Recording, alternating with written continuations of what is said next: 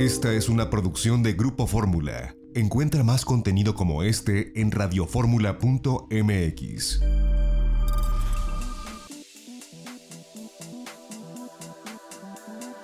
Grupo Fórmula presenta a Mari Carmen Cortés, Marco Antonio Mares y José Yuste.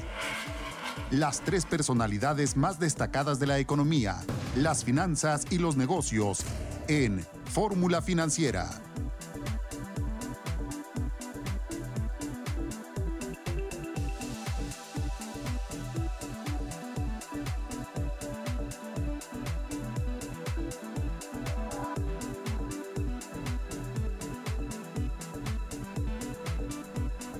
Tal? ¿Cómo está? Muy buenas tardes. Soy Marco Antonio Mares, les saludo con mucho gusto. Ya estamos aquí en vivo y en directo en Fórmula Financiera. Tenemos toda la información económica, financiera y de negocios. Y, por supuesto, guardando la sana distancia. Están aquí con usted a través de estos micrófonos Mari Carmen Cortés, a quien saludo con mucho gusto. Mari Carmen, ¿cómo estás? Muy buenas noches. ¿Qué tal, Marco? Muy buenas noches. Aquí efectivamente la distancia sana pero aburrida. Exactamente. Y también por el otro lado tenemos a nuestro compañero José Yuste. Pepe Yuste, me da gusto saludarte. ¿Cómo estás? Muy buenas noches. Igualmente, qué gusto, Marco, aquí con la sana distancia y lejos del refrigerador todavía.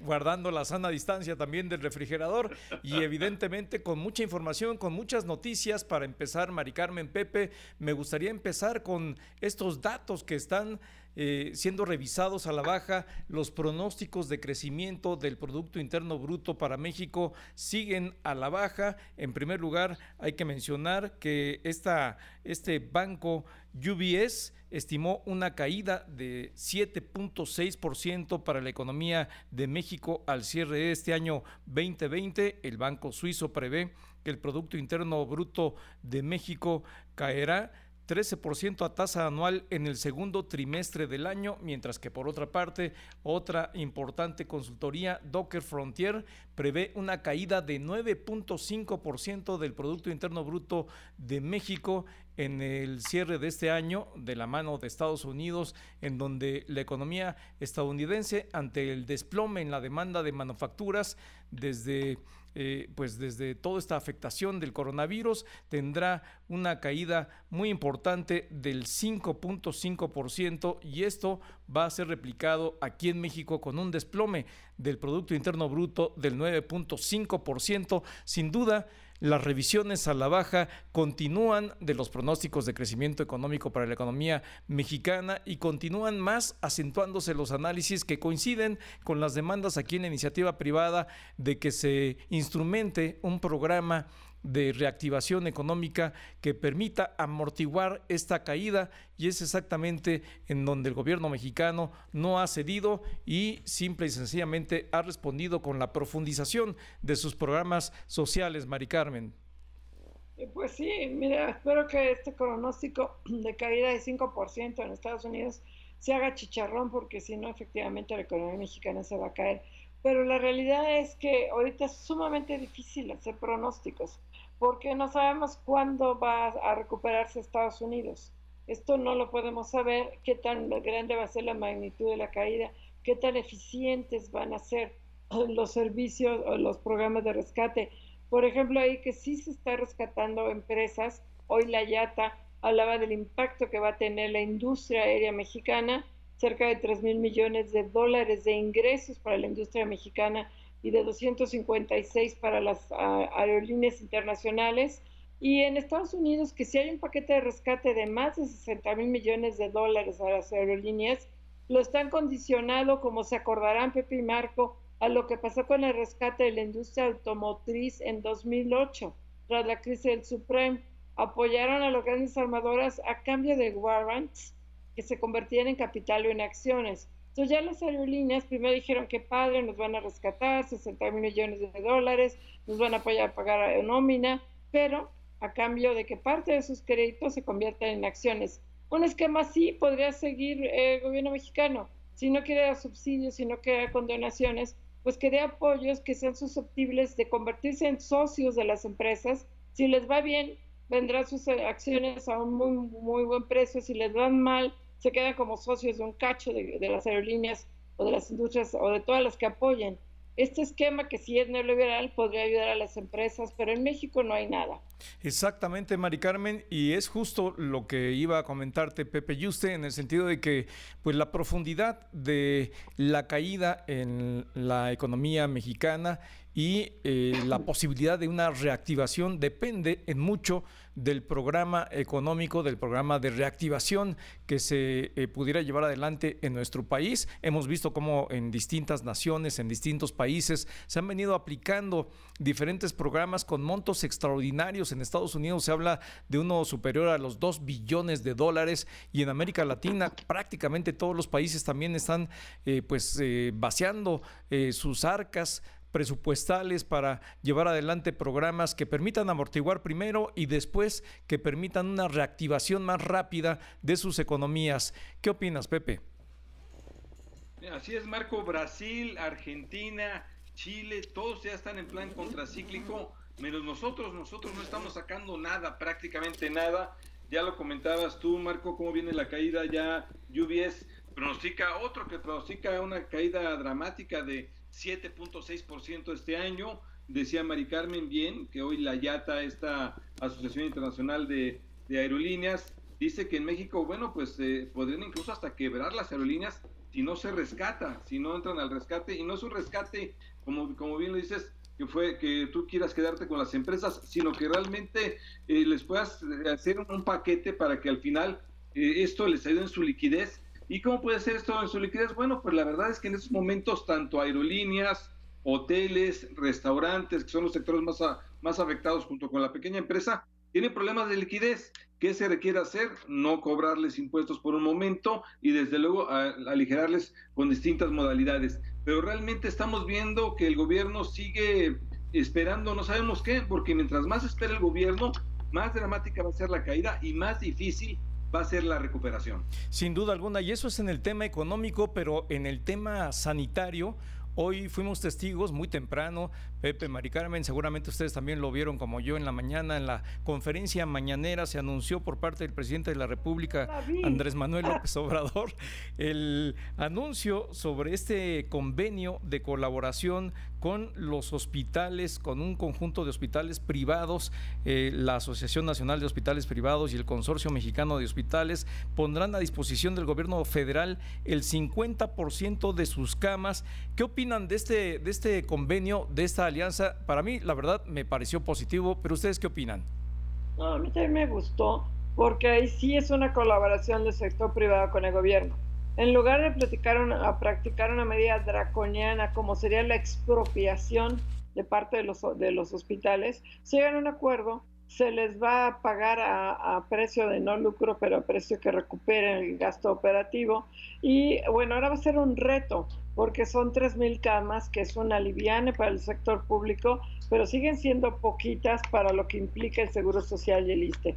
La idea es que todos los hospitales públicos, incluso la Secretaría de Defensa de la Salud, se aboquen a atender a, enfermos de COVID y que en estos hospitales privados se atiendan eh, no a todo mundo porque no va a haber cabida. Va a implicar un reto enorme de cooperación, de colaboración y de organización por parte del ISTE, por parte de la Secretaría de, Defensa, de Marina y del IMSS para definir quién se va al Ángeles, quién se va y estamos hablando de la Ciudad de México, pero lo mismo va a ser en, la, en todos los estados de la República, me parece una buena idea. Se van a atender todo lo que no es COVID y que sean operaciones urgentes, partos, partos complicados, para que se atienda la población. Pero si tú tenías una cirugía que no era indispensable, te la van a ir postergando hasta dentro de tres, cuatro meses, porque no va a dar, no, no va a haber capacidad para todo los, eh, lo que soliciten los servicios.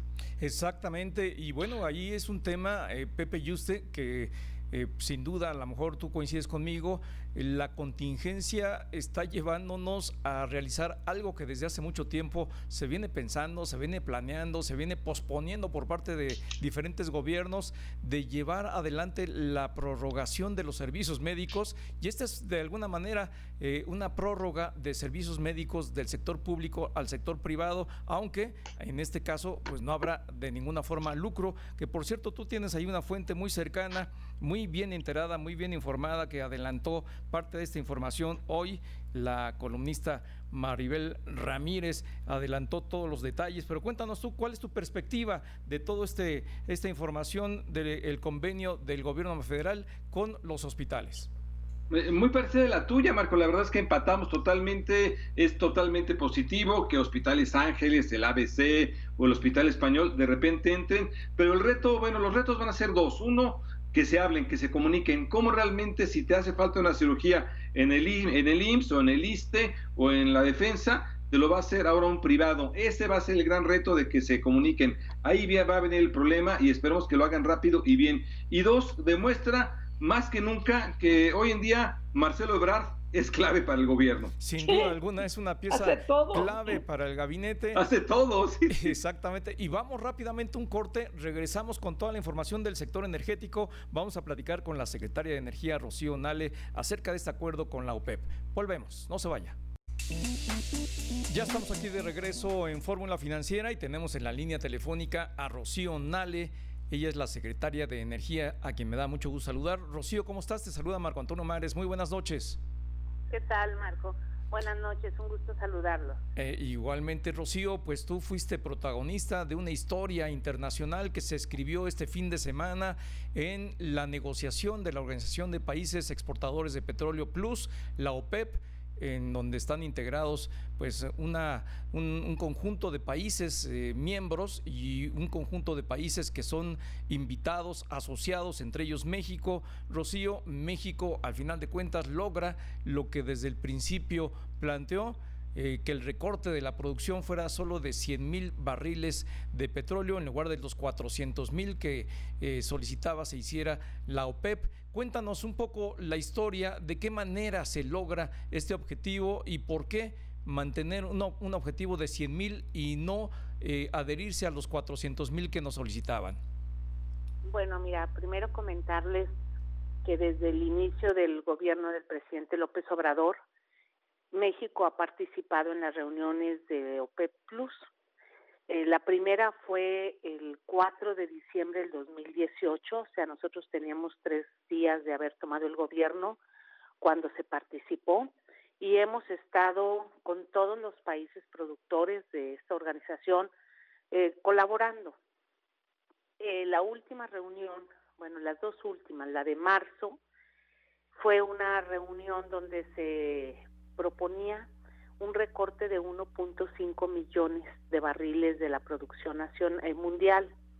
Ahí hubo una diferencia fuerte entre Arabia y Rusia y no se llegó a, al recorte. Y en esa diferencia, tanto Arabia como Rusia incluso aumentaron eh, la producción. Vino el desplome de precios aunado con lo del coronavirus que ha ocasionado una baja en el consumo de los energéticos y desploma el precio del petróleo. A nadie, a nadie en el mundo de los países productores e incluso hasta los consumidores les conviene un precio tan bajo como, como estaba el, como está el precio del petróleo. Se nos convoca eh, en forma extraordinaria un mes después de que en marzo no se tuvo esa reunión y en abril se nos convoca y una vez que se nos convoca se hace el planteamiento de que todos los países que están adheridos a la OPEP y no OPEP, así se llama el grupo, eh, redujéramos el 23% de nuestra producción. En el caso de México, 23% es mucho, son 400 mil barriles. Y les comento, venía ya una declinación muy acelerada en la producción petrolera desde años atrás. Este gobierno, cuando llegamos, pues llegamos a frenar la declinación, se invirtió recursos humanos, recursos uh, financieros y estabilizar una caída no es muy fácil técnicamente. Sin embargo, se estabilizó y eh, eh, se inició con el repunte para levantar la producción. Llega esto y 400 mil barriles es mucho técnicamente, económicamente, y se los empezamos a explicar cuál era la situación de México. En años anteriores, México, como, venía en una declinación muy acelerada, cumplía con los recortes hasta en más del, del 200%. Y todos los países lo sabían y lo comprendieron. Eh, eso nos llevó pues a un largo tiempo de planteamiento, de explicar el por qué no podíamos. Sí, eh, se mostró en todo momento México, a ver, queremos colaborar porque tenemos una responsabilidad eh, mundial, pero esto es lo que sí podemos. Y les explicamos por qué estos 100 mil barriles de estos dos meses prácticamente son los 100 mil barriles que nos ha costado eh, pues rescatar de, de donde se venía la declinación y es eh, fueron largas horas de plática y bueno pues ustedes ya saben ya se logró el acuerdo México les agradeció a todos, a todos los países porque nos dieron el apoyo, nos dieron la comprensión. Aquí no se trata de ganadores ni de perdedores, no, así, así no es.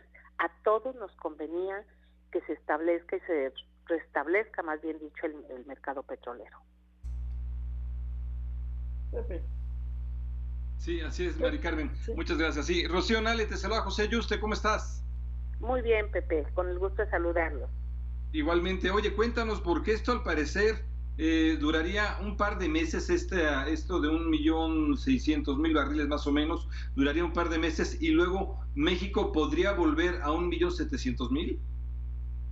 Sí, mira, todos los países, el acuerdo fue que se tomaba la base de la referencia de la plataforma de producción de octubre del 2018 en esa plataforma, que fue cuando se registró, porque son registros que tiene la OPEP, México eh, tenía 1.753.000 barriles y los demás países tenían su tasa de referencia. Eh, de ahí, eh, nosotros dijimos, bueno, 100.000 barriles. Son dos meses, los primeros dos meses, lo que es la organización OPEP, no OPEP, va a reducir 9.7 millones por los dos meses, mayo y junio. Otros países que no pertenecen a la organización, como Canadá, Estados Unidos, Brasil, Noruega, etcétera, van a, a reducir 3.7 millones. Estamos hablando que son casi 14 millones, 14 millones de barriles que se van a, a reducir en mayo y junio. Posteriormente, para julio y diciembre, la reducción es menor, es de 7.7. Todo esto se va midiendo por base al mercado y también por base a la demanda de combustible. Y el planteamiento, que es para enero del 2021 hasta abril del 2022, que la reducción pudiera ser de 5.8 millones. Todo esto con la perspectiva y la visión de ver cómo va avanzando el mercado.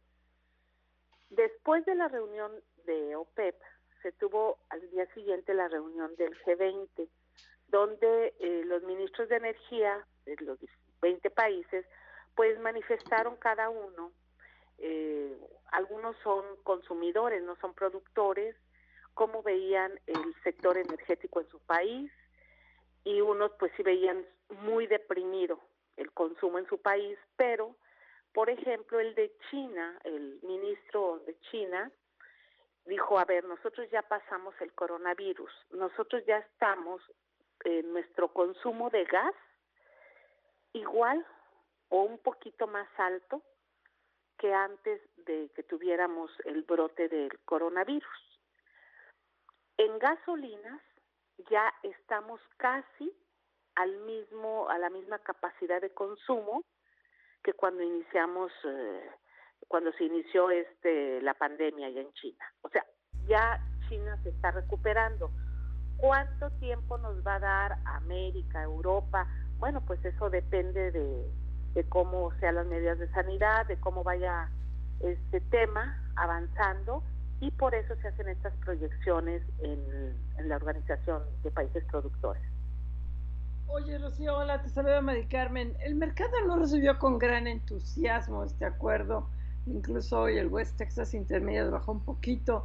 La mezcla mexicana está creo que en 16.54 dólares por barril, está abajo de 17. Y hoy Donald Trump que felicitó a Arabia Saudita y a Rusia por el acuerdo, decía que se podría duplicar la reducción, no sé de dónde sacó Donald Trump esto, de, 5, de 10 a 20 millones de barriles diarios, que sería una locura duplicarla. No sé si ustedes saben algo de esto. No, en la reunión de la OPEP, al final, eh, incluso el ministro de Kuwait hizo esa proyección. Dijo, si esto, si el mercado no, no se restablece o si esta pandemia dura más o se extiende más hacia otros países que a lo mejor son de alto consumo, podemos llegar hasta 19 millones. Pero eh, sí, se, sí se habló en la reunión, pero se dejó nada más como pues como una opinión y creo que el presidente Trump está también tomándolo como una opinión con base a lo propio que se dijo dentro de la plática de OPEP. Y yo creo que como esto entra a partir del primero de mayo, va a ser interesante porque a partir de ese día vamos a empezar a ver cómo se comporta el mercado.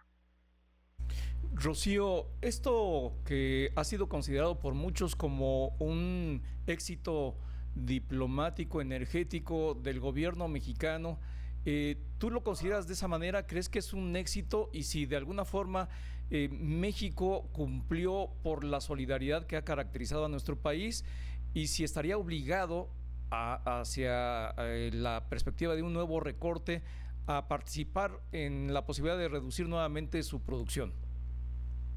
Bueno, mira, el presidente López Obrador ya lo explicó hoy y hace el reconocimiento del trato que se le dio a México, un trato excepcional, cosa que agradecemos a todos los países, a Estados Unidos, por supuesto, también, eh, a Rusia, que el presidente Putin también hizo un reconocimiento y un apoyo a la propuesta de México, Arabia Saudita, todos, todos los países, eh, la verdad, muy solidarios. Eh, sí hay una política energética, si hay una política exterior, por supuesto que son relaciones internacionales y la, el diseño de esta negociación que se llevó eh, de acuerdo a, la instrucción del presidente López Obrador, pues sí, sí se puede considerar un éxito para México, pero con el con todo el respeto a los demás países y que los países, sobre todo, tuvieron una consideración hacia México. Eh, oye, Rocío, de aquí en adelante esto le puede poner un límite a Pemex para que no siga expandiendo su producción, tanto esfuerzo que se ha hecho para que aumente la producción. ¿Esto no le pondría un tope de aquí en adelante?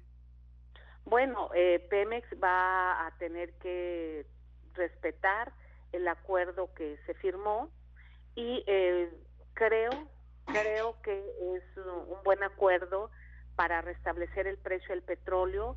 la plataforma de Pemex que Pemex ya había logrado, ya, ya hizo el trabajo más grande, creo yo, y más difícil, Pemex ya lo había hecho, frenar la declinación. Si Pemex no hubiera actuado como actuó en este año y medio, hoy la producción de Pemex estaría de un millón cuatrocientos cincuenta mil, un millón, o sea, estaría una producción muy baja. Eh, la estabiliza y empieza a levantar y esta, este recorte pues agarra a Pemex, creo yo, estabilizado. Y va a poder... Pues, Rocío, imagino que no hay una expectativa de la mezcla mexicana, sabemos que estamos protegidos a 49 dólares, pero se nos acaba el tiempo y te queremos agradecer realmente tu apertura que siempre has mostrado para Fórmula Financiera, lo cual es muy bien recibido. Gracias, Rocío Nale. Gracias, Rocío.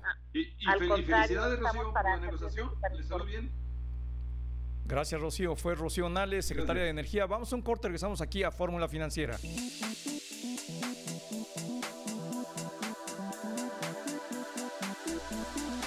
Ya regresamos aquí a Fórmula Financiera y tenemos en la línea telefónica a David Shields. Él es experto en temas energéticos. David, ¿cómo estás? Te saluda Marco Antonio Mares. Muy buenas noches. Gracias por tomar la llamada. Sí, Marco, buenas noches. David, para preguntarte tu perspectiva, tus puntos de vista en torno a este acuerdo de la Organización para, para de, Países Exportadores de Petróleo, eh, Plus, en donde están países que agremia ese, ese, ese cártel internacional del petróleo y otros que son asociados como México. Cuéntanos cuál es tu punto de vista respecto del resultado y la decisión del gobierno mexicano de recortar no 400 mil, sino 100 mil barriles diarios de petróleo. Pues mira, Marco, como hemos visto, fue una reunión polémica, sobre todo por la actuación de México. algunas personas quieren ver la participación de México como positiva, otras como negativa, hay diferentes interpretaciones, pero yo creo que si vamos a, lo esencial, decidieron recortar la, la oferta mundial de petróleo en, en 10 millones de barriles diarios y dicen que van más adelante, no sabemos, por otros 10 millones. Ahora, esos 10 millones de barriles diarios son pocos, son pocos en una en una economía mundial donde la demanda se está desplomando. Estamos viendo que el, el consumo está a la mitad, tanto en México como en otros países, en cuanto a gasolinas, en cuanto a turbocina para aviones. El consumo no está ahí. Entonces, todos esos países y también México tienen que producir menos, no pueden, además Pemex no puede producir petróleo en forma rentable con estos precios. Entonces, no era una decisión de si reducíamos la producción o no, era imperativo reducir la producción y probablemente los recortes han sido muy insuficientes y y vamos a ver, en, yo creo que en el caso de Pemex, que, que en estos días Pemex yo creo que ya está viendo que no tiene mercado para su petróleo ni dentro ni fuera del país. Y en ese sentido, los 100 mil barriles diarios, que es, que es un 5% de la producción mexicana, pues e, es simbólico, es muy insuficiente si México hubiera aceptado los 400 mil barriles diarios, simplemente estaría reconociendo que no tiene mercado para, para producirlos, para transformarlos. Yo creo, Marco, en estos días vamos a ver que la producción de Pemex sí va a caer en 400 mil barriles diarios o más. Así es, David. Te saluda José Yuste. ¿Cómo estás? Bien, Pepe. ¿Qué tal? Qué gusto saludarte. Oye, entonces, para ti, sería incluso mejor este recorte, eh, porque obviamente lo que dice el gobierno es que no, que se siga produciendo para poder vender, pensando en que sí se va a elevar un poco el precio del barril de petróleo. Bueno, yo, yo creo que desgraciadamente México entró a la reunión sin mucha estrategia. O sea, después del resultado, pues hasta el presidente Trump dice que México y el presidente López Obrador y fueron tremendamente inteligentes pero pues quién sabe. Eh, yo creo que de todos modos vamos a tener que recortar la producción. Estamos viendo en la Ciudad de México, es lunes, yo vivo en, en una calle muy transitada de esta ciudad y miro por la ventana y no hay coches. Entonces, ¿qué van a hacer con todo el petróleo que dicen que van a producir? O sea, simplemente la lógica que dice que ni en México, ni en Estados Unidos, ni en Europa, ni en Asia, hay consumo. Entonces, no podemos ver, no podemos prever mejores precios del petróleo si el mercado se está desplomando. Hola David, te saluda Mari Carmen. De hecho, el mercado le decíamos ahorita, hola, le decíamos a Rocío Nale, no reaccionó con entusiasmo. El, el, el, Texas, el West Texas se cayó un cachito, la mezcla mexicana sigue abajo de 17 dólares como que no, no fue un, un, acuerdo que entusiasmara mucho a los mercados hoy. No, y los precios se desplomaron mucho más en Asia que aquí en, en, las Américas. Pero en fin, lo que yo creo que todos estamos previendo es que con este acuerdo pues no se van a levantar los precios. A lo mejor no bajan ya mucho, pero o sea, el mercado desgraciadamente está súper saturado, no hay almacenamiento para, para más producción y la solución de esto la única solución va a ser una recuperación económica mundial y todavía la estamos viendo lejos. Claro, David, eh, ¿qué perspectiva tienen respecto de petróleos mexicanos en sí mismo cuando estamos viendo que tuvo resultados elevadísimos por alrededor de 36 mil millones de dólares al cierre del año 2019? que a pesar de las inyecciones cuantiosas que hizo el gobierno mexicano a la empresa, eh, sigue teniendo eh, una plantilla de personal muy elevada y es eh, una de las empresas la más endeudada a nivel internacional. Pues ya acabas de definir a petróleos mexicanos. Pemex tiene problemas en todos los aspectos. Yo, creo que en este momento lo único que Pemex puede hacer es tratar de sobrevivir, pero tampoco vemos dentro del gobierno y dentro de Pemex ah, una política para resolver los problemas de Pemex.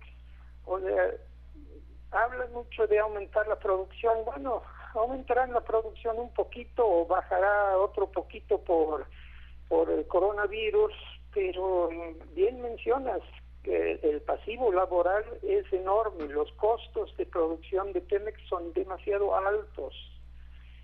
Y, y también pues el, endeudamiento es un problema que, que solo se puede ir se, se, puede ir difiriendo podríamos decir no o sea eh, pasar hasta vencimientos más largos una buena parte de la deuda de Pemex, pero Pemex ahorita que se recuperen los mercados, que pueden ser en un año, medio año, dos años, no sabemos, eh, Pemex tiene que hacer algo radical, o sea, tenemos que pensar radicalmente que Pemex eh, se ponga a a vender activos, caray, y, desincorporar todo su sistema de salud, que nada, que, que es un, un gasto muy alto que, que, se podría pasar al INSO, o al ISTE, más bien sería al ISTE el pasivo del, del sector salud de Pemex.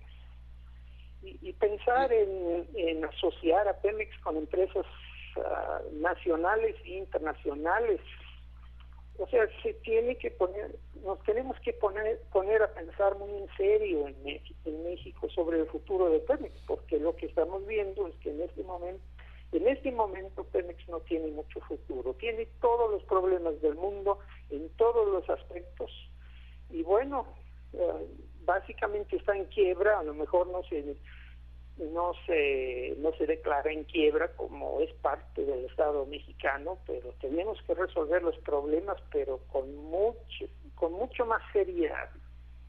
Y además, David, se invierte en dos bocas en refinería, cuando hoy en día nadie está invirtiendo en refinería, sale caro, no es rentable, no genera valor eh, agregado. Sí, definitivamente yo creo que es un plan, eh, un proyecto mal conceptuado, un proyecto que ni siquiera tiene mercado, ni siquiera está bien pensado en el tipo de petróleo que, que va a utilizarse, ah, la logística está mal, o sea, no hay elemento de ese proyecto que no esté mal. Entonces, pues ahí está, es un elemento más. Oye, David, y falta Moody's para ajustar la calificación de México. Fitch la bajó, la puso en categoría de basura, HR también, Standard Poor's. Falta Moody's. ¿Cuándo crees tú que Moody's baje la calificación de Pemex? Pues parece que tienen miedo, Mari Carmen, no lo han hecho. Las otras calificadoras no, no, han no, no, no han tomado mucho tiempo para, para tomar la decisión. Yo creo que probablemente Moody's está esperando que Pemex dé a conocer sus reservas petroleras, que debe ser en este mes, y quizás su, su reporte trimestral, que sería el día 30 de este mes. si yo lo esperaría los el último día de este mes o primeros días de mayo. Pues así es, David. Yo te haría una última pregunta en el sentido de ¿Qué tanto eh, tendrá que pagarle México a Estados Unidos por este favor de dejar de producir 250 mil barriles como acordó el presidente Donald Trump con el presidente mexicano? Bueno, se, está interpretando y tú lo estás interpretando como un cheque en blanco. O sea que, que ahora sí le debemos un favor a Donald Trump. Trato de ser más positivo y pensar que, que López Obrador y Trump han hecho una gran amistad, se han comprometido entre los dos de que se van a ayudar en todo. Yo te ayudo a ti, tú me ayudas en mí, a mí, y, y así nos así la vamos a llevar. Entonces yo creo que Trump nada más está respondiendo a una declaración de amistad entre los dos y que, que no nos va a cobrar el favor, pero que, que los dos mandatarios siempre van a estar pues haciéndose favores constantemente a lo largo del tiempo, pues México ya está ayudando a Estados Unidos mucho en el tema de inmigración, pues ojalá que así sea, David. Nos agarra la guillotina. Te agradecemos mucho. Gracias, David Chills. Gracias, David. Gracias a ustedes. Vamos a un corte.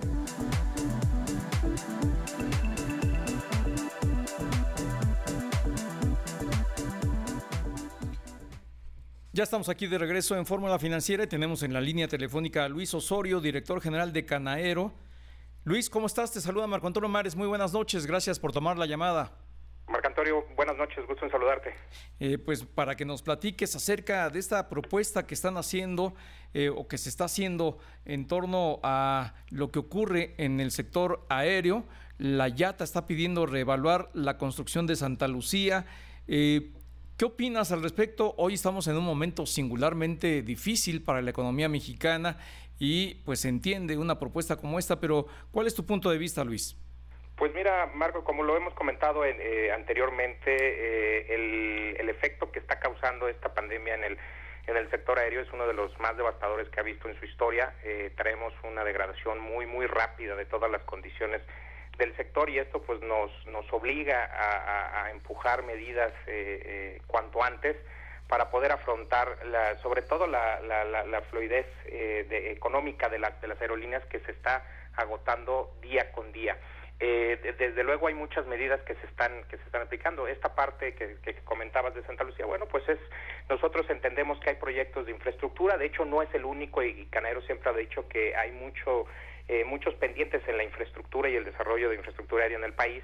Pero lo que ahorita tenemos que centrarnos es en la operación aérea y en la supervivencia de las líneas aéreas. Tenemos que pensarlo de manera muy sencilla, Marcos. Si no hay este, líneas aéreas eh, que vuelen eh, de México y a México, pues no, no va a servir de nada que haya eh, infraestructura aérea y aeropuertos. Entonces lo que tenemos que ver es ahorita ver cómo afrontamos las condiciones verdaderamente catastróficas en las que nos estamos o que nos ha puesto esta pandemia. Así es, Luis. Te saluda José Yuste. ¿Cómo estás? Pepe, ¿qué tal? Buenas noches. Gusto saludarte. Igualmente, Luis. Qué gusto. Oye, cuéntanos un poco qué es lo que ustedes estarían pidiéndole al gobierno. La YATA ahí ponía una serie de, de alternativas que podría el gobierno apoyarles a las aerolíneas en este momento. Es correcto, mira, eh, con, con YATA hemos trabajado eh, de la mano ya, eh, obviamente, muchos años atrás y sobre todo en de manera muy intensa en las últimas semanas. Es parte de lo que, de lo que como sector hemos venido manifestando como una necesidad clara al gobierno en cuanto a medidas que se han implementado en muchos otros países sobre todo incluso países eh, de, Latinoamérica, en el cual pues hay ya ciertas medidas de rescate muy evidentes, bueno, no de rescate, perdón, ciertas medidas de mitigación, y eso es muy importante aclararlo. Nosotros como sector no estamos pidiendo en ningún momento un rescate, lo que estamos pidiendo son medidas que apoyen eh, ahorita a permanecer o a, poder subsistir con la, con la operación aérea, y esto pues ronda a través de créditos de, eh, para aerolíneas con, con condiciones pues preferenciales o, condiciones de emergencia, esto estás hablando con, pues, sin garantías o con, intereses cero. Tenemos que hablar también con temas de combustible, para eso nos hemos acercado a, ASA y otros comercializadores y estar pensando en que necesitamos ahorita que esta parte de no, de, no operación pues permita que tengamos los pagos pendientes de algunos de los de, combustible, pues bueno, lo podamos llevar hacia adelante. Hay que recordar que el combustible es uno de, de los costos mayores para la operación aérea, alrededor del 30%. Otro de los puntos que encontramos es, por ejemplo, en, las cuotas eh, sobre patronales estamos este, viendo la posibilidad de, de alcanzar esta parte de diferimiento o poder sostenerlo. Esto va muy enfocado con, con una estrategia que estamos viendo para sostener la mayor parte de empleos. Como saben, el, el, sector es uno de los mayores generadores eh, de empleo en el país y sobre todo son empleos de largo plazo por la capacitación que tienen. Entonces, para nosotros es muy importante. Y bueno, pues además de puntos que hemos estado eh, eh, también mencionando, pues es esta parte de, de, flexibilidad fiscal y de algunos otros áreas de oportunidad, como en, la parte de los derechos que paga el sector, como los derechos aéreos que se hacen en CNEAM, o también, ¿por qué no?, la parte migratoria, ¿no?, que es muy importante. Todos estos es una suma de esfuerzos que creemos esenciales para que el, sector pueda eh, pueda subsistir, porque lo que estamos aquí viendo eh, hacia enfrente son escenarios prácticamente que de continuar en las mismas condiciones estaremos viendo en dos meses pues escenarios de quiebra muy eh, muy acentuados. Oye, hola, te saluda Mari Carmen. Luis, pero por otro lado tienes todavía las grandes empresas, Interjet, Aeroméxico, Volaris, te siguen mande y mande oferta para que vueles en octubre, en septiembre, en lo que es una guerra de precios impactante, ¿no? este, vuela a Los Ángeles cuando se reanuda a 300, 200 dólares. Esto te genera una serie de compromisos que pues van a ser, por decirlo menos, difíciles de, cumplir. Mari Carmen, buenas noches, gusto saludarte. Mira, eh, en efecto, lo que ahorita estamos eh, atacando, o sea, podemos dividir la estrategia en dos, eh, en dos momentos. Uno que son estas medidas que van enfocadas a, a, paliar o a mitigar todas las condiciones que estamos viviendo durante esta contingencia en la que estamos viviendo una caída de, de, la operación. Tenemos hoy tenemos alrededor de 85% de la flota comercial en tierra. Hoy lo, lo, lo, comentaba también la YAT en la mañana. Pero lo que estamos buscando es que estas medidas puedan afrontar estas condiciones en las que estamos ahorita, pero también tenemos que trabajar hacia adelante. Esta parte de recuperación del sector no es que vaya a ser una recuperación que pasando junio o julio ya vaya a estar en los niveles en los que estábamos antes. Esto nos va a tardar años en recuperar las condiciones y lo que tenemos que trabajar es en esas dos vías, pero son dos estrategias diferentes y es por eso que pues estamos tratando de cada una eh, solventarla con estrategias pues este, que vayan más a la medida de cada uno, de cada momento. Así es, Luis. Y bueno, eh, nos gustaría mucho que le platicaras a la audiencia de, de Fórmula Financiera cuáles son las condiciones que se viven actualmente en términos numéricos, cuántas operaciones, cuántos números de vuelos, eh, qué, líneas aéreas, de qué manera, eh, se lo podrías contar a la audiencia de Fórmula Financiera, se está viviendo esta crisis sanitaria en nuestro país. Pues mira, yo iniciaría platicándoles lo que hemos venido dando y que lastimosamente cada vez tenemos un cambio o, una estimación que va a la alza, que es en, la, en, todo este eh, golpe que ha dado al sector. Nada más para darles una cifra eh, de lo que está pasando internacionalmente, tenemos aproximadamente un daño ya en, ingresos mundiales por más de 250 mil millones de dólares. Y México no se está quedando atrás en esto, ya estamos viendo que si bien venía retrasado en esta curva de, de, de, eh, de, expansión de toda la parte del, del virus, este, hoy ya estamos entrando en las fases críticas y ya se ve una acentuada eh, deterioro y afectación con alrededor de 5 mil millones de dólares solamente aquí en México. Bueno, pues esto va a tener un impacto muy fuerte, que hoy las estimaciones que se mencionaban pues están alrededor de los 13 mil millones de dólares para lo que es el Producto Interno Bruto y pues bueno, eh, se, se, tiene ahorita en riesgo, que es una parte de la que más nos preocupa, toda la parte de empleos, que nosotros estamos ahorita monitoreando al menos medio millón de empleos este, eh, eh, en riesgo. Nosotros, o por otro lado, como saben, somos un sector íntimamente ligado con otras industrias, por ejemplo, la turística. Nosotros traemos, de todos los visitantes internacionales, el 90% viene a México a través de, líneas aéreas y bueno, pues esto representa una derrama anual de 19.600 millones de dólares que se ve comprometida ante estos escenarios pues de caídas en operaciones y de líneas aéreas en posibles este, condiciones eh, de quiebra de no tener eh, la ayuda necesaria en el corto plazo. De hecho, recordar, Luis, que Mexicana Aviación fue cuando quebró después precisamente de la epidemia que tuvimos del H1N1 eh, después de eso quebró prácticamente Mexicana Aviación. ¿Una situación similar podría suceder aquí en México? Pues mira, como lo hemos venido manifestando, este, no es una situación que sea exclusiva de México, alrededor del mundo, y de hecho hay, hay centros, este, como el Centro de, para la Aviación, que han hecho cálculos que de continuar condiciones en las que se está percibiendo todos este, estos escenarios, este, podríamos tener para el mes de junio o eh, finales de mayo un escenario donde con el más de, la mitad de las líneas aéreas mundiales en, condición de quiebra. Entonces, bueno, pues esto desgraciadamente no, no, no, no, se escapa a México y sí, sí, sí es un escenario que podemos tener enfrente. Es por eso que estamos trabajando, estamos muy cercanos con las autoridades y con varios actores del sector aéreo, pues en ver qué medidas podemos despegar para no llegar a estos momentos. ¿Alguna medida ha sido aceptada? Porque en el caso de la industria no ha habido ninguna que haya aceptado todavía el gobierno. En el caso de ustedes sí, porque la hotelería tampoco. Al CENET no le han hecho caso.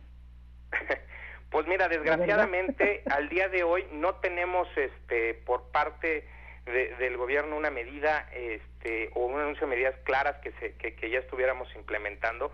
Sabemos que hay un paquete que están analizando, que sabemos que es una situación complicada por todo el análisis que tiene que converger con las demás industrias. Sin embargo, siempre hemos apuntalado que en la industria aérea eh, tenemos un factor muy sensible de la situación y es lo que hemos tratado de transmitir. Ahora, la oportunidad de la aplicación de estas medidas pues era ayer y lo que estamos viviendo es que cada día que pasa vemos un aumento en el deterioro y que lo estamos anunciando, pues bueno, pues todo, todo, no solamente todo el sector, como tú bien lo mencionas, Mari Carmen, pues también este conjuntamente el sector hotelero, el sector restaurantero y este pues hay muchos otros que, que están este, siendo testigos de esto también. Ciertamente, Luis, y lo que vemos en otros países, eh, y tenemos aquí el ejemplo de Estados Unidos, es que la industria aérea por sí sola representa una eh, una, eh, pues, una actividad de mucha importancia para las economías. Y aquí en México, ¿tú crees que le estén, le estén reconociendo esa importancia? ¿El gobierno mexicano se le está reconociendo o no? Pues mira, queremos creer que, que, nos tienen situado en, en, este nivel de importancia, pero aquí creo que el momento, en cuanto se tarde más tiempo dar estas medidas, pues vamos a tener daños ya que son irreversibles. Por eso es que lo que estamos haciendo es nuevamente estar muy cercanos en, poder empujar todo este tipo de, condiciones que nos permitan, pues al menos tener condiciones en las cuales pues ya otros países, como lo mencionabas, Estados Unidos acaba, este, bueno, pues decretó un paquete de ayuda de aerolíneas por 61 mil millones de dólares.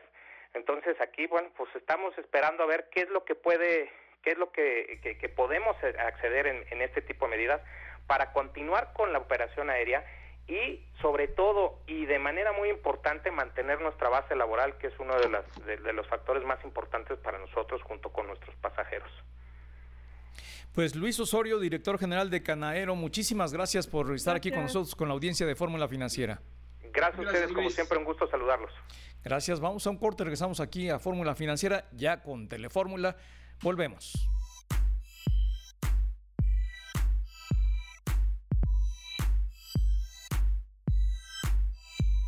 El resumen. En Fórmula Financiera, la información más destacada del mundo de las finanzas.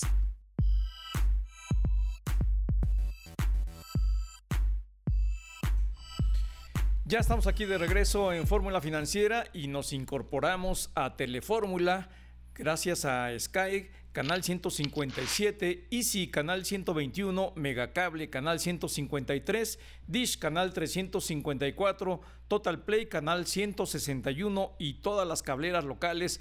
Muchas gracias por estar observándonos desde sus casas a través de estos sistemas y allá en Estados Unidos también a través de Xfinity Latino, Latino View y Dish Latino. Muchas gracias por estar aquí con nosotros en Fórmula Financiera en esta edición y saludo en la sana distancia a mis compañeros. Mari Carmen Cortés, ¿cómo estás? Muy buenas noches. ¿Qué tal? Muy buenas noches aquí en la distancia. No sé si sana, pero insisto, aburrida, sí. Aquí estamos. y también saludo a José Yuste. José Yuste, ¿cómo estás? Muy buenas noches. ¿Qué tal? Muy buenas noches, Marco, Mari Carmen. Qué gusto.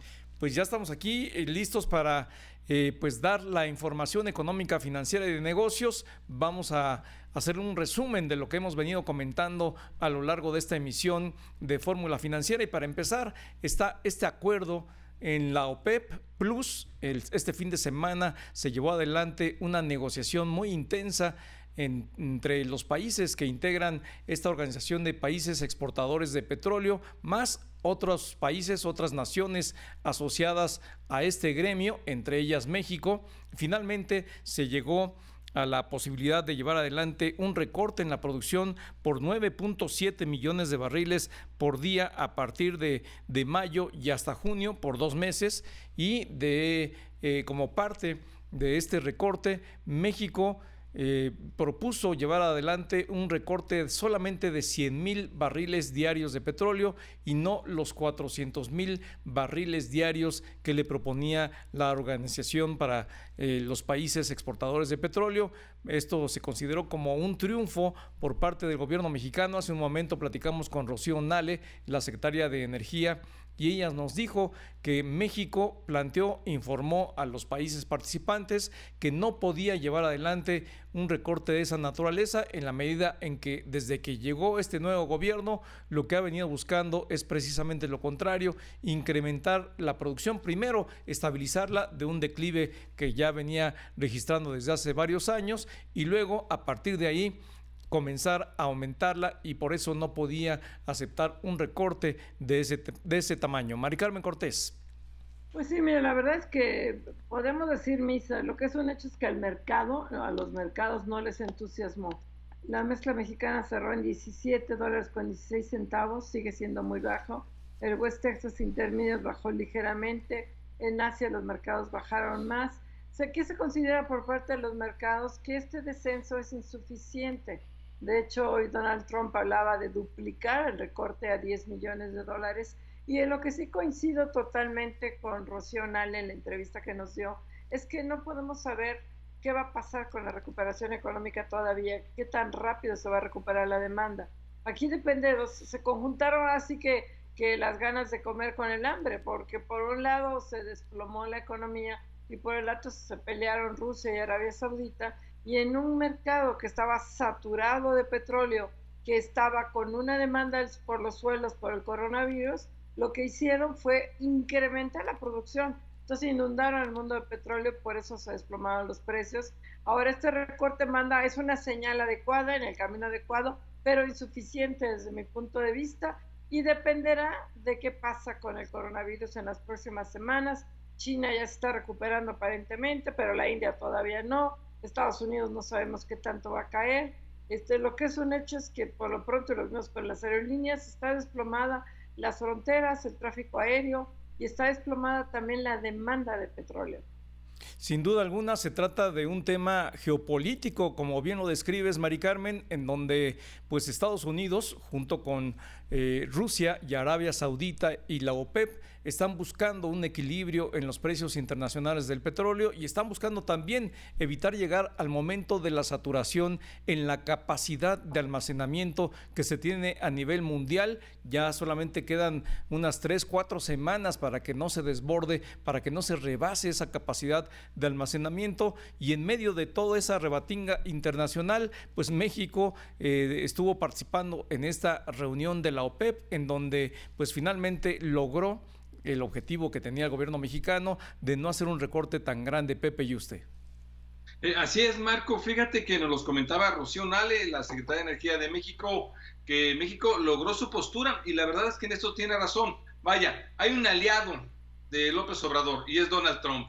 Donald Trump incluso hoy habló y dijo, bueno, López Obrador tuvo una gran inteligencia, una enorme inteligencia al reducir estos 100 mil barriles. Lo cierto es que México sí mantuvo su postura, recorta muy poco esto.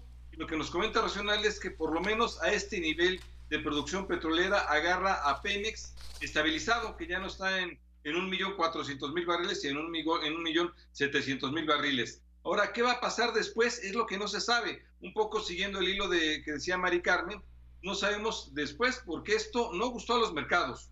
No agradó que fuera poco recorte global de OPEP y, y no OPEP. Entonces, ¿qué va a suceder? Que va a tener que venir otro recorte. Esto fue 9.7 millones de barriles. ¿Cuánto dice Donald Trump? Que se duplique, que haya otros 10 millones de barriles de recorte. Y ahí la postura de México va a ser interesante. Por lo pronto, lo que nos dice Rocional es que no pueden, no pueden seguir recortando en México. Le dejará Donald Trump a que México siga con esa postura. Por lo pronto, pues ha salido con la suya. Ahora, de aquí en adelante, Pemex, ¿qué puede hacer? Pues seguir bajando costos, porque aún así no sale. Las cuentas en Pemex siguen sin salir, a pesar de que se ha estabilizado esta producción petrolera, Marco. Coincido contigo, Pepe, aunque es una tarea que ya tenía que haber hecho incluso desde antes de esta crisis, de esta crisis de petroprecios a nivel mundial. Eh, Petróleos Mexicanos viene cargando con una pesadísima deuda y también con un pasivo laboral de los más altos que hay entre las empresas petroleras del mundo. Pero mientras esto está ocurriendo, por otra parte, los análisis de las firmas financieras internacionales continúan revisando a la baja los pronósticos de crecimiento de la economía mexicana. Esta vez es el banco UBS estima que la economía de México tendrá una caída de 7.6% para el cierre del 2020 y también está anticipando que el Producto Interno Bruto de México va a caer el 13% a tasa anual en el segundo trimestre del año. Así es de que los pronósticos siguen a la, a la baja y además con la preocupación de que no observan en México un programa, una política eh, contracíclica que permita amortiguar este descenso, esta contracción en la economía mexicana, Mari Carmen. Es que es así como atiene el precio, atiene el pronóstico, atiene el precio del petróleo y volvemos a la misma. Hacer ahorita especulación de qué tanto se va a caer la economía, que sí se va a caer, si entre 5, 6, 7, 10 u 11, que algunos hablan del 11, dependerá de, una, como tú dices, de si se toman o no medidas contracíclicas que no se han tomado. ¿Y de qué va a pasar? Eh, Estados Unidos le está inyectando, si juntas los apoyos de la Fed, 6 billones de dólares, o sea, millones de millones de dólares a su economía. En promedio, los países le están metiendo entre el 10 y el 15% de su Producto Interno Bruto para apoyar empresas y enfrentar el coronavirus. México no está haciendo nada, está, bueno, sí está haciendo algo muy importante que es apoyar a las personas de menores ingresos. Ojo, eso yo creo que es muy relevante pero falta la otra parte. Y eh, hoy lo vimos con la Canaero y la Canacintra y la Concamín y la Coparmex, el Consejo Coordinador Empresarial, todos los días pidiéndole a López Obrador que aplique alguna medida contracíclica y López Obrador no las aplica, que mañana, ¿no? Mañana es bajo liembre, yo creo. Sí, la verdad es que eso es lo que ha venido ocurriendo. Ya vimos la semana pasada cómo hubo esta ruptura, este rompimiento entre las cúpulas empresariales y el gobierno de Andrés Manuel López Obrador. Eh, cerraron la puerta del gobierno mexicano, acusó el Consejo Coordinador Empresarial. Pepe, ¿y usted cómo, cómo estás observando esta cascada de pronósticos a la baja del crecimiento económico en México?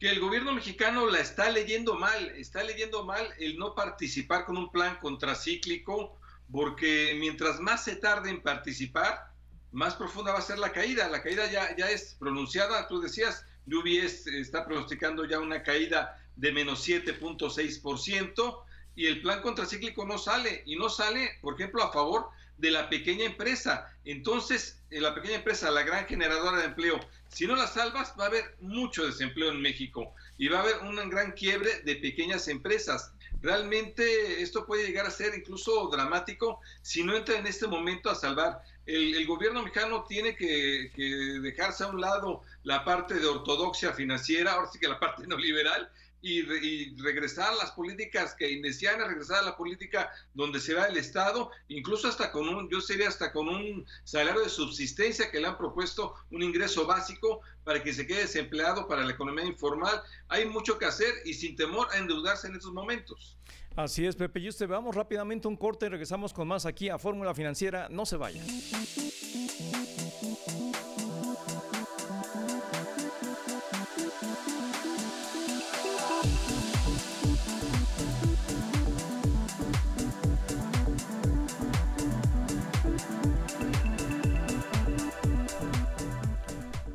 Seguimos aquí en Fórmula Financiera y tenemos en la línea telefónica a Enrique Bojorques. Él es el presidente de la ANFE, la Asociación Mexicana de Entidades Financieras. Enrique, ¿cómo estás? Te saluda Marco Antonio Mares. Muy buenas noches. Gracias por estar aquí con nosotros. Hola Marco, muchísimo gusto de saludarlos nuevamente. Es un honor como siempre estar con ustedes y su auditorio. Claro que sí, a la distancia, en la sana distancia están Mari Carmen Cortés y Pepe Yuste. Hola. Hola, Mari Carmen. Eh, eh, Enrique, Muchísimo gusto saludarte. Pepe, Hola, nuevamente, buenas noches a todos.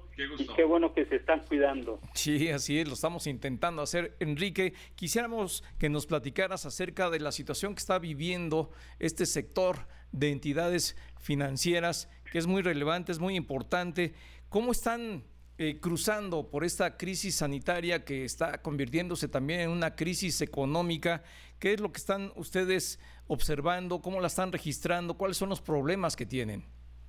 Eh, pues gracias por la oportunidad de exponer algunos puntos. Eh, la verdad estamos sumamente preocupados, eh, primero que nada porque como tú, tú bien dices, es una emergencia sanitaria, pero ya viene precedida por el inicio de una recesión que no se sabe qué tan profunda va a ser. la banca de desarrollo, nosotros hubiéramos esperado eh, que hubieran anunciado ya un programa eh, de apoyo de la banca de desarrollo, pero en general, pues sigue pasmada, sigue aletargada, como que todavía no saben, pero así nos han traído de prácticamente desde el inicio del sexenio. Yo creo que el punto positivo dentro de lo que anunció el presidente López Obrador eh, es cuando dijo que se iban a devolver los IVA, los IVAs con prontitud y claramente ese es el único signo positivo. Ahora esperemos que, que se haga realidad, pero fuera de eso, pues ahí vemos a NAFIN con el eh, trabajo de, de, dispersar los 25 mil pesos eh, a créditos a, con tres meses de gracia, que si es por ese lado, nosotros o en lo personal pienso que se deberían que les deberían de dar un año de gracia a los micro microempresarios a los que van a ayudar con 25 mil pesos. La verdad es que no va a ayudar a mantener el ritmo eh, o a levantar la economía. Y, y tengo un par de puntos adicionales muy, muy importantes. Una, eh, con la extinción de los fideicomisos, el FEGA eh, está detenido, que son las garantías que emite FIRA a, a, los que damos financiamiento y esto ha tenido congelado el financiamiento al sector durante las últimas dos semanas. Es grave, es, más grave de lo que se imaginan este tema. Y por último, el cierre de sucursales en algunos estados. Resulta que en ciertos estados de la República se entiende que dentro de las medidas de emergencia sanitaria, eh, solo los bancos tienen permiso de estar operando, cuando dentro de la circular dicen que el sistema financiero debe mantenerse en operación. Pero bueno, resulta que en algunos estados interpretan que solo los bancos y entonces todos los intermediarios financieros no bancarios pues se les están cerrando sus sucursales. Ya se imaginarán la serie de problemáticas que todo esto puede conllevar. La verdad es que muy preocupante, Enrique. Te saluda José Yuste. El tema, por las dos cuestiones que nos dices, oye, nos comentabas de, un fideicomiso que no está otorgando, que la banca de desarrollo no está funcionando y por lo tanto las entidades financieras no pueden funcionar. ¿Qué nos comentabas exactamente? De FIRA, tiene un fideicomiso de garantía que es el SEGA. Haz de cuenta que, que cuando nos sondea FIRA a los bancos y a los intermediarios financieros no bancarios, lo que hacemos es compartir el riesgo con FIRA. Eh, nosotros colocamos y si hay alguna cuestión de algún impago o algún problema con un cliente que no paga, finalmente el riesgo es compartido. Esto es lo que ha hecho que el financiamiento al campo, y es todo un sistema que se ha mantenido durante muchísimos años, pues se mantenga y se mantenga vigente. Cuando se extinguen los fideicomisos, este estaba dentro de la lista a extinguir. Aparentemente nos vienen diciendo que la Secretaría de Hacienda ya lo va a resolver y que desde la semana pasada están firmando una circular o un oficio para arreglar esta problemática, para que el financiamiento siga a, todo el sector agroindustrial siga fluyendo. Pero lo que les puedo decir es que los bancos y todos los intermediarios financieros no bancarios que dan financiamiento al campo tienen detenidas operaciones eh, simplemente por este hecho desde el momento que se anunció la extinción de los fideicomisos. Entonces, esto no se le ha dado difusión, más sin embargo el impacto pudiera ser brutalmente negativo eh, y hay muchos, eh, pues muchas instituciones nerviosas porque así nos traen de que ya se va a resolver, que prácticamente no hay que preocuparnos de más, pero pues la verdad es que eh, nos pasan tantas cosas que ni modo de no estar preocupados, ¿no? Ahí te, te, interrumpo, o sea, este FIRA, que efectivamente es, es, el que desaparecería, y es un hecho que desaparece junto con el resto de los fideicomisos, y, no, va a ser sustituido, ¿o qué pasa ahí? No, no, no, no, no. FIRA no va a desaparecer, es uno de los fideicomisos que no desaparece, es un fideicomiso de Banjico y, y se va a mantener su operación, sobre todo porque pues yo lo que leí es que se desaparecen todos los fideicomisos que no tienen una estructura orgánica y bueno, FIRA de entrada sí la tiene, ¿no? El FEGA es uno de los fondos o de los fondos de garantía que usa FIRA para darles tranquilidad o apoyar a los bancos a que canalicen a los bancos y a los intermediarios financieros no bancarios este, a que dispersemos y canalicemos crédito al sector agroindustrial. Si ese fideicomiso desapareciera, pues realmente es un golpe brutal al sector y habría que de inmediato actuar con pues con alguna otra serie de mecanismos porque sin el riesgo de pues simplemente como les digo está detenido muchos de los financiamientos de las últimas dos semanas pero con eso que estamos tan preocupados con el tema del coronavirus, pues yo, yo digo que en este caso la bala pasó rozando. Estuvieron a punto de darle en la torre al financiamiento al campo en una estructura de pues 40, 50 años que ha venido funcionando. Pues muy grave, Enrique, y lo que yo te pediría es que sé que es muy difícil y ya lo platicábamos hace un momento cuando estábamos hablando de los pronósticos a la baja del crecimiento del PIB o eh, pues de los pronósticos de lo que va a ocurrir con el tema del precio del petróleo. Son pronósticos y es difícil hacerlos, pero en el tema de las entidades financieras, ¿de qué tamaño sería el impacto económico negativo en caso de que no reciban ayuda y en caso de que no se cumplan lo que ustedes están señalando y que debiera de hacerse por parte del gobierno mexicano? Pues vamos, la verdad es que eh, la desesperación ya está eh, empezando a llegar a muchos de los intermediarios financieros que, que digo yo con mucho eh, honor represento, pero pues yo pienso que los boquetes estaríamos hablando de más del 30% de cartera vencida, pero en este mismo año, si acaso no se emiten eh, reglas de apoyo de pues de la banca de desarrollo y de la misma Comisión Nacional Bancaria, ¿no? Ahora es increíble que en prácticamente todos los países del mundo pues salgan reglas este eh, en este en este sentido, ¿no? Y, nosotros eh, ahorita estaba leyendo un pronóstico de la economía mexicana que simplemente en América Latina estamos entre las cuatro de mayor impacto el tema del coronavirus este solo nos supera Granada, Santa Lucía y Ecuador, de acuerdo a las estimaciones del Banco Mundial. El Banco Mundial está estimando una caída del 6% en 2020 en la economía de México. Entonces digo, algo deben de estar haciendo los otros países para no eh, ver el escenario tan negativo de parte del Banco Mundial, ¿no? No, qué bárbaro. Oye, Enrique, recuérdanos, porque en efecto nos decías, los bancos, solamente las autoridades están viendo a los bancos, pero no están viendo las otras entidades financieras. Recuerdan, recuérdanos un poco la Asociación Mexicana de, Entidades Financieras, la asociación que tiene, qué es lo que estamos viendo que están cerrando en este momento o que no tienen los apoyos necesarios.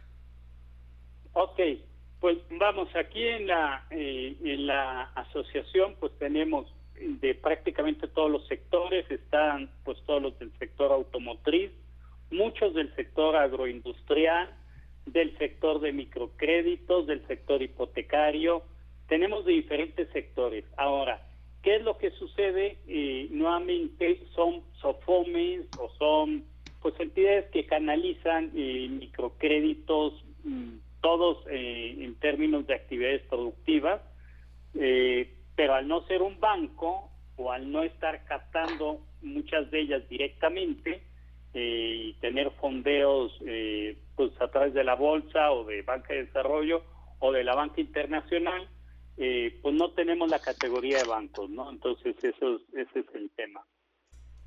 Oye, y bueno, ¿esto cuándo se define y de quién depende que se, define, que se defina? Porque por lo que estoy viendo es una situación sumamente complicada que puede afectar mucho financiamiento al campo. Sí, en el tema de, de, de FIRA el día de hoy eh, hablé con su director general, eh, eh, Alan Elizondo, y él, nos, él me platicaba, está tranquilo porque él dice, no, ya debe de estar, y entonces esperan que mañana o pasado ya esté el oficio donde, donde todo vuelva a la normalidad. pues nuevamente nosotros estamos sorprendidos por la tranquilidad, porque pues porque pasan los días y la realidad es que todavía no está, pero así nos traen desde hace dos semanas. Hace un momento me habló uno de los asociados y decía, es que la semana pasada, dice, nosotros ya teníamos algunos vencimientos y algunas renovaciones que simplemente no pudimos hacer. Dice, ahora qué tratamiento les vamos a dar, cartera vencida o qué va a pasar, ¿no? Exacto, Enrique, y hace un momento nos decías precisamente sobre la cartera vencida que pudiera verse incrementada hasta en un 30% en términos nominales. ¿A cuánto representaría esto? Pues nosotros eh, tenemos financiamiento nada más en la sesión arriba de 400 mil millones de pesos. Entonces, pues ya estamos hablando de números bastante, bastante eh, importantes. Ay, pues esperemos que las autoridades sí hagan caso a esto, Enrique Enrique Bojorquez, presidente de la Asociación Mexicana de Entidades Financieras, porque en efecto no, no solo son bancos, las entidades financieras llegan a, un, a muchos sectores donde hoy en día la liquidez es indispensable. Muchísimas gracias por este último comentario, sobre todo porque efectivamente llegamos a muchas zonas donde simple y llanamente no hay sucursales bancarias y, y bueno, siempre hemos presumido que podemos eh, llegar de una manera más flexible, más rápida y a otras regiones y con otro tipo de acreditados. Pues Muchas gracias por la entrevista. Muchas gracias, Mari Carmen, y cuídense. Pues muchas gracias, a ti, Enrique Bojorques, eh, presidente de la ANFE. Vamos rápidamente a un corte y regresamos con más aquí a Fórmula Financiera. No se vayan.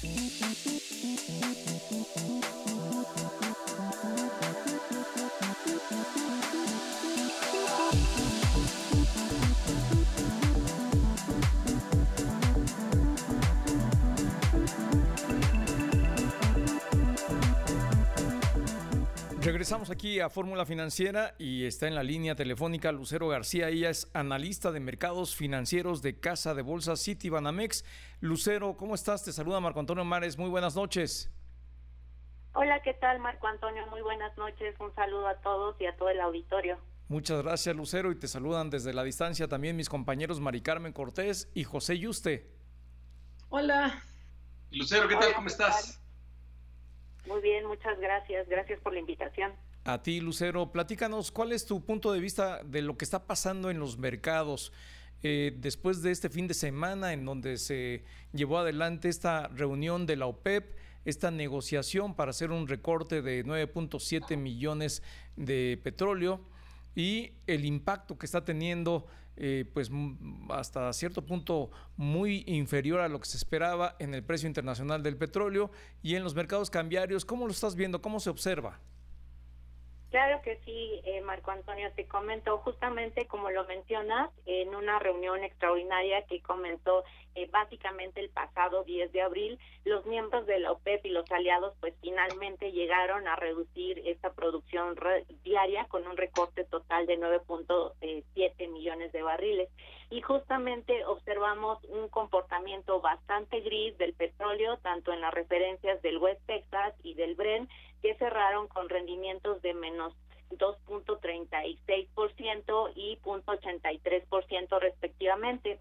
Y esto a que, eh, pues en realidad estos recortes anunciados, pues no alcanzan a compensar lo que el mundo dejó de comprar. El mundo, recordemos, dejó de comprar cerca del 30% de la producción total, por lo que la demanda cayó justamente en esa medida y pues estos ajustes que se hicieron pues rondan en un alrededor de 15% de ese total y justamente por eso los precios del petróleo no rebotaron. Y a pesar pues de los esfuerzos que observamos pues estos eh, recortes no logran compensar lo que el mundo dejó de consumir eh, masivamente. Eh, también recordemos que pues México reportará 100 mil barriles que es aproximadamente un 5.5% de su producción total y básicamente me parece que esta situación para nuestro país pues tiene eh, ciertos tintes claroscuros. En primera instancia, por el hecho de que el recorte de la producción de petróleo llega, eh, pues sí, en un mal momento para el país y es que recordemos que pues ya en los precriterios de política económica se había planteado una reducción de 100 mil barriles y hoy eh, lo que estamos viendo es una nueva reducción, es decir, un nuevo compromiso del gobierno mexicano de disminuir 100 mil barriles de estos 400 mil solicitados inicialmente por los miembros de la OPEP.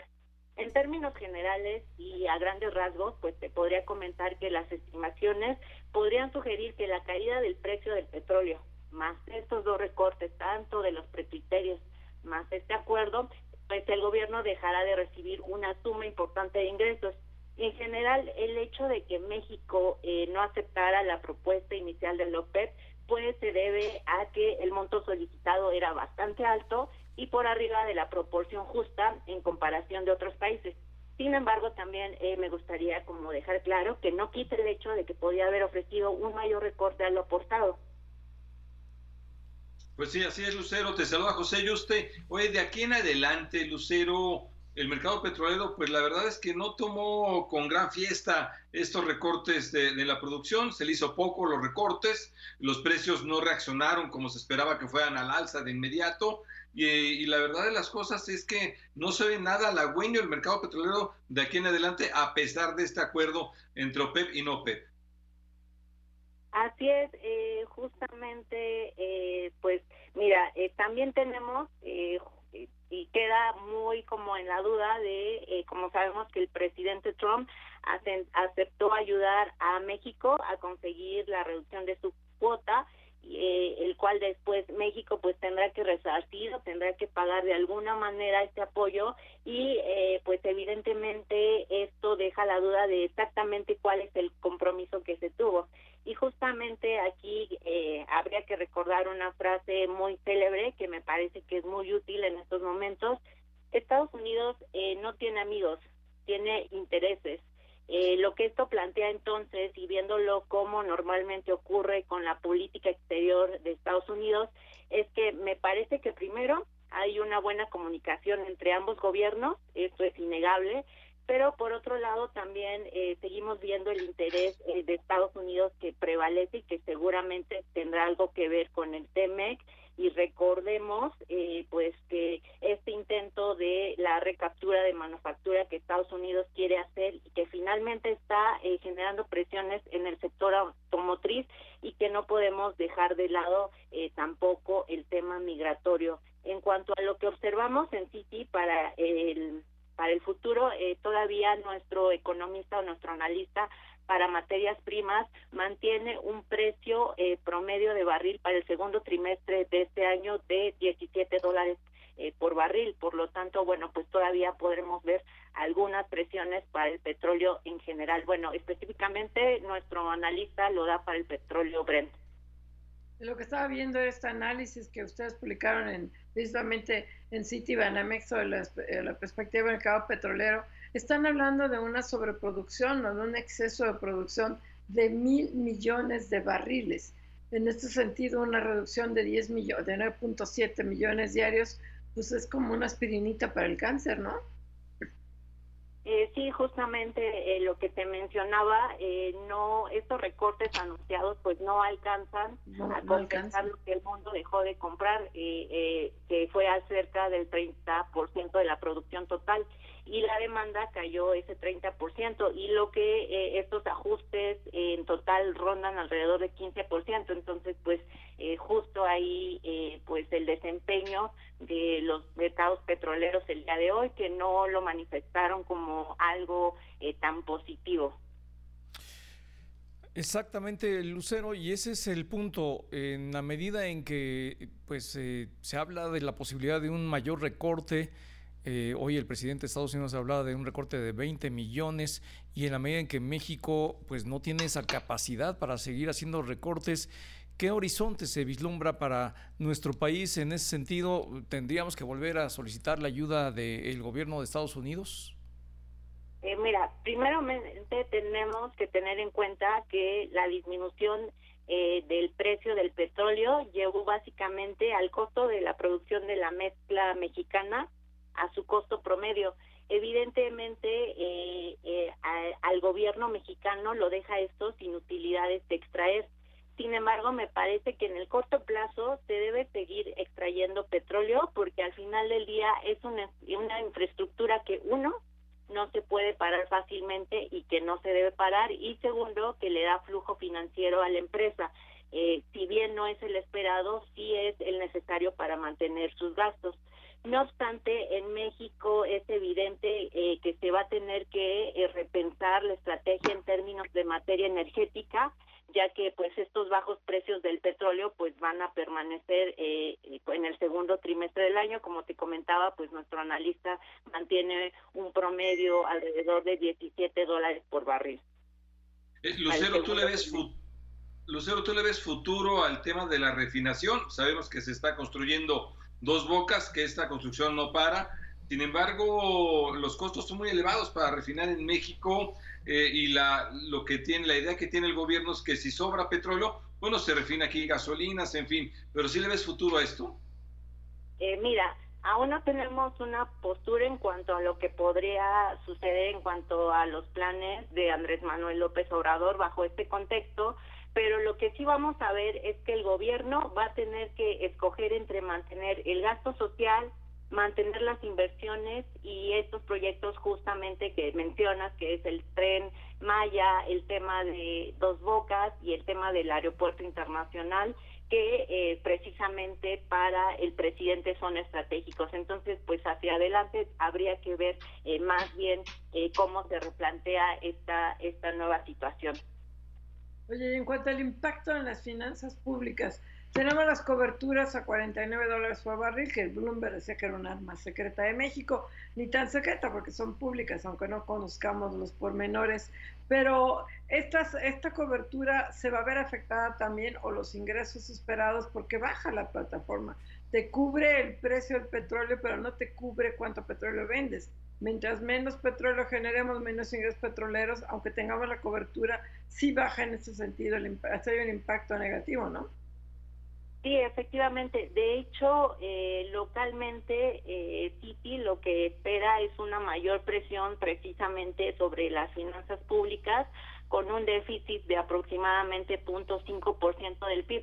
En general, la, la, mediana del consenso de esta eh, encuesta de expectativas que hace Citibanamex es de 0.9%, para 2020. Eh, la lectura que dieron nuestros economistas eh, también en cuanto al mensaje que emitió Andrés Manuel López Obrador sobre la estrategia para afrontar pues el COVID es que tuvo poca sustancia y no tuvo una acción anticíclica. Entonces, bueno, pues habría que esperar y ser extremadamente tácticos eh, para ver hacia adelante cómo es que esto funciona. Eh, lo que sí te comentaría es que eh, de cierta forma no hay manera de evitar esta recesión y lo que vamos a ver en los siguientes meses, sobre todo en las cifras de abril y mayo, pues son caídas probablemente de doble dígito. Pues sí, Lucero García, analista de mercados financieros de Casa de Bolsa Banamex. Muchas gracias por haber estado aquí con nosotros. Muy buenas noches. Adiós, Lucero, gracias. Hasta luego. Buenas noches. Buenas noches, vamos a un corte, regresamos aquí a Fórmula Financiera.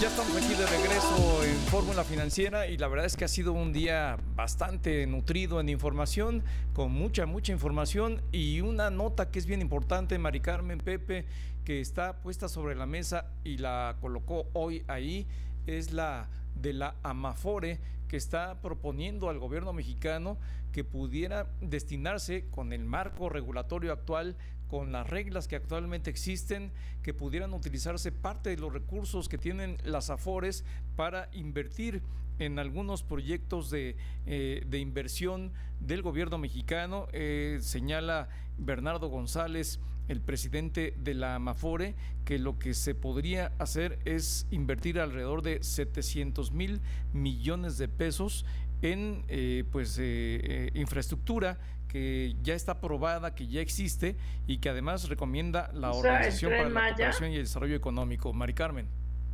se va a financiar el tren Maya, se va a financiar los Bocas, el aeropuerto Santa No, habla, habla de, de proyectos de infraestructura como carreteras, habla pero de... si abres la puerta, a mí lo que me preocupa es abres la puerta y entonces, ay, pues el aeropuerto es infraestructura, el, el tren Maya es infraestructura, me parece preocupante, no sé cómo la ven Pepe y tú, pero a mí me, preocupa.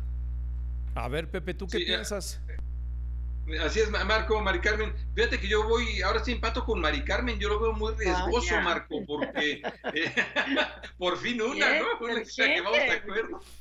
¿Qué Fíjate que con, con, la premura que va a tener el gobierno mexicano en este momento de sacar recursos, si la Mafore le abre las puertas, dice, ahí están las pensiones, todo lo que se ha protegido de las pensiones, las pensiones son de los trabajadores y deben invertirse donde más rendimiento le den a los trabajadores. Meterlos en infraestructura que no va a dar rendimiento, la verdad es que hay que tener cuidado. Y el gobierno pues está ansioso de financiar esto, Tren Maya, del Transísmico, el aeropuerto de Santa Lucía, lo que conocemos, entonces si le abres la puerta sí, yo, ahora sí, y, y conste que Bernardo González suele tener muy buenas propuestas, pero esta no me gustó. ¿Cómo la ves, Marco? Pues fíjate, Mari Carmen, Pepe, yo coincido con ustedes cuando vi la propuesta, dije, pues no les den ideas, compadre, porque efectivamente lo primero que se les va a ocurrir, pues van a ser los grandes proyectos de inversión de infraestructura que tiene este gobierno, que ya hemos visto, contra viento y marea, los han sostenido, los mantienen y los siguen impulsando. Además, les están dando recursos extraordinarios, tanto a Santa Lucía como a Dos Bocas, a todos los proyectos de este gobierno eh, pues en el nuevo presupuesto se les incrementó sustancialmente el presupuesto con el que cuentan. Imagínate que ahora les abran la puerta de las Afore, lo primero a, donde van a canalizar sus recursos van a ser a estos proyectos que han sido cuestionados precisamente por lo que decías Pepe, porque eventualmente no son no serían rentables o no podrían ni siquiera operar como ha sido el caso de Santa Lucía que han señalado propios y extraños que al final aunque termine de construirse muy probablemente no va a poder funcionar como se está esperando.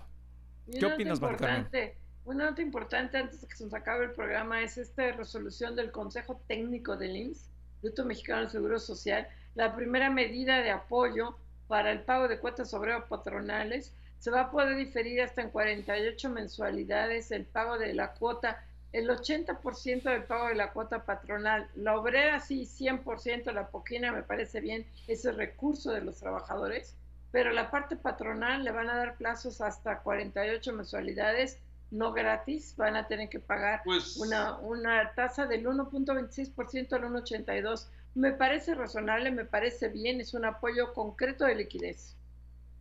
No sé cómo pues Robledo sería el primero que le estaría entendiendo, Mari Carmen y Marco, a esto, porque en efecto es momento de liquidez, donde cuando pueden aportar precisamente, no, no, esas son las cuotas de obrero patronales, pero la parte patronal que pueden aportar y que le des liquidez a los patrones, qué bueno que se le dé liquidez en ese sentido, y de ahí que viniera el tema obviamente de Infonavit y que viniera ¿no? del tema de pago de impuestos que se difiera en este momento la pequeña y mediana empresa no van a poder eh, obviamente pagar esto, así que qué bueno por el Seguro Social. Su no, parece que es el ¿eh? primero que lo hace hay, Una, hay una tasa de interés, pero 1.16 al mes se me hace muy razonable. Pues mira, lo cierto es que pues es de lo que están pidiendo su limosna los empresarios, no, no que les dejen de cobrar, pero sí que les den plazo, que les den tiempo, que les difieran eh, los pagos en algunas de las prestaciones, en algunas de las obligaciones que tienen como patrones para tener la liquidez necesaria en momentos tan difíciles como los que estamos viviendo. Pero bueno, creo que como tú decías, Pepe, es el primero que parece que le está entendiendo, porque del resto, pues no se ve que levanten la mano. no se ve absolutamente nada. La verdad es que el plan contracíclico se está tardando mucho en llegar. Parece que el presidente se enojó con los organismos empresariales y ayer entrevistamos nosotros al, presidente Canacinta y dice, oye, si no nos ayudan en este momento, va a haber un gran quiebre de pequeñas y medianas empresas. Lo han dicho hasta el cansancio. O sea, ya hasta Carlos Salazar se peleó con el gobierno, que era bastante suavecito para decirle algo. Y ya, o sea, los, los, que eran muy aguerridos era el presidente de la Coparme, Gustavo de Hoyos y Enoch Castellanos de Canacinta. Pero hasta Paco Cervantes, que por cierto el miércoles sacan este que se llama COVID industrial, que es el... ya hasta Paco Cervantes está enojado. es el reporte de cuántas empresas y empleos se han que, eh, tronado por parte de los industriales van a sacar su propia medición de empresas y empleos este, que se han determinado porque están muy enojados de falta de apoyo. Pues a ver si siguen mostrando ese enojo, Mari Carmen Pepe, porque pues ya vieron que después de que hizo público este anuncio de buscar un plan alternativo, el CCE, y que dijo que el gobierno les había cerrado la puerta, al día siguiente en la mañanera, el presidente luego, luego les dijo, y le voy a pedir a Carlos Salazar que me ayude con esta listita de empresas que no pagan sus impuestos, a ver si quieren seguir siendo, estar enojados. Ahora, mira, esa listita a mí me parece que sí, es, sí es la listita que publica el SAT una vez al mes de litigios que ya están vencidos, pues está perfecto porque es una información pública. a, ver, y, ahí serían... Imagínate el uso del SAT por temas políticos. Se me hace gravísimo. No, no, no. Esperemos que no sea así. Realmente yo entiendo que son las grandes, grandes empresas que no han pagado impuestos los anteriores. Si es esto que les cobren, solo que sí, el uso que, les dan es como, ¿sabes qué? No me apoyas, aquí está la lista, ¿no? Pues sí, en el SAT tú te metes a la página del SAT y ahí está la información cada mes el SAT a conocer litigios vencidos, ahí están las empresas. Si son adeudos que venden bimbo o que adeudan que no han pagado por alguna causa, imagínate que mañana, pasado mañana, Pepe, el SAT te diga, mira, José, y usted se le olvidó pagar el, un entero de tal no, día. No, tampoco lo hagas público porque no, se sabía. No, no, les des ideas. Pero el uso político del SAT, me preocupa mucho, mucho, mucho. No, pues, evidentemente es un uso político y tan es político que eh, yo ya pregunté, ya les pregunté y me dijeron, no, es que sí, ya presidencia ya se lo turnó al Consejo Coordinador Empresarial y preguntas al Consejo Coordinador Empresarial y dicen, no, pues es que no podemos hacer pública la, la información. Pues es un uso completamente político de esta información. Totalmente de acuerdo, Marco, es totalmente político y además esto se, se tiene que dirimir en tribunales. La verdad es que hay un secreto fiscal incluso. Debería dividir en tribunales, pero bueno, ahí, ahí, la verdad es que es distinto. Dice López Obrador, es que si lo divulgo yo, sí estoy divulgando un secreto fiscal. Si lo divulga Carlos Salazar, no, porque es una persona física. Hazme favor. y ya parece que él se va a andar metiendo en esas honduras. Sí, pues, va a decir, es que fulanito, sutanito no pagan. Y además, ¿de qué manera? Es este, ¿de qué manera el presidente le pide de favor a un dirigente empresarial que le ayude a convencer a, a otros empresarios a que paguen? el favor, eso no puede ser, eso no puede ser. oigan, y, antes de irnos, Marco, Mari Carmen, solo comentar que, el, que sí, que lo que dijimos al inicio, es sorprendente Marcelo Ebrard cómo está en todo realmente en este gobierno. Cada vez que se atora algo, el gran, el gran negociador es Marcelo Ebrard. Se atora con Trump y ahí tiene la Casa Blanca. es como el conejo Vox, tú lo decías en un tweet, Mari Carmen. Tú lo decías en un tuit, Mari Carmen, es como el conejo box ahí, este, lo usaron para que fuera a comprar las pipas, que para que fuera a arreglar el pleito ahí del Telecán. para todo lo han eh, llamado. hay que comprar este, cubrebocas, Marcelo. Que hay que negociar con los chinos, Marcelo. Que hay que negociar con, Marcelo, con Trump, Marcelo. Arregla lo de los hospitales. salud el acuerdo de salud, ¿por qué no estuvo hoy el, el, jefe del gabinete económico, este Alfonso Roma, explicando un acuerdo con el sector privado? ¿Por qué Marcelo? Marcelo. Porque Marcelo es el gran negociador, es el gran operador de López Obrador. Sin duda, pues nos agarra la guillotina, compañeros. Muchísimas gracias, ya los extraño. Ojalá que mañana nos veamos más de cerquita. Y a ustedes les agradecemos mucho su atención, el favor de su atención. Le agradecemos mucho a nuestro equipo de producción con Dianita Cepeda, Cindy Sánchez y a José Juan Rodríguez y todo el equipo de Telefórmula. Aquí en los controles está Lorenzo. Lorenzo levantó la mano. Muchas gracias. Nos vemos mañana. Nos escuchamos mañana, compañeros. Mari Carmen, Mari Carmen Cortés, buenas noches. Pepe gracias. gracias, muy buenas noches. Hasta mañana. Buenas noches. Esta fue una producción de Grupo Fórmula. Encuentra más contenido como este en radioformula.mx.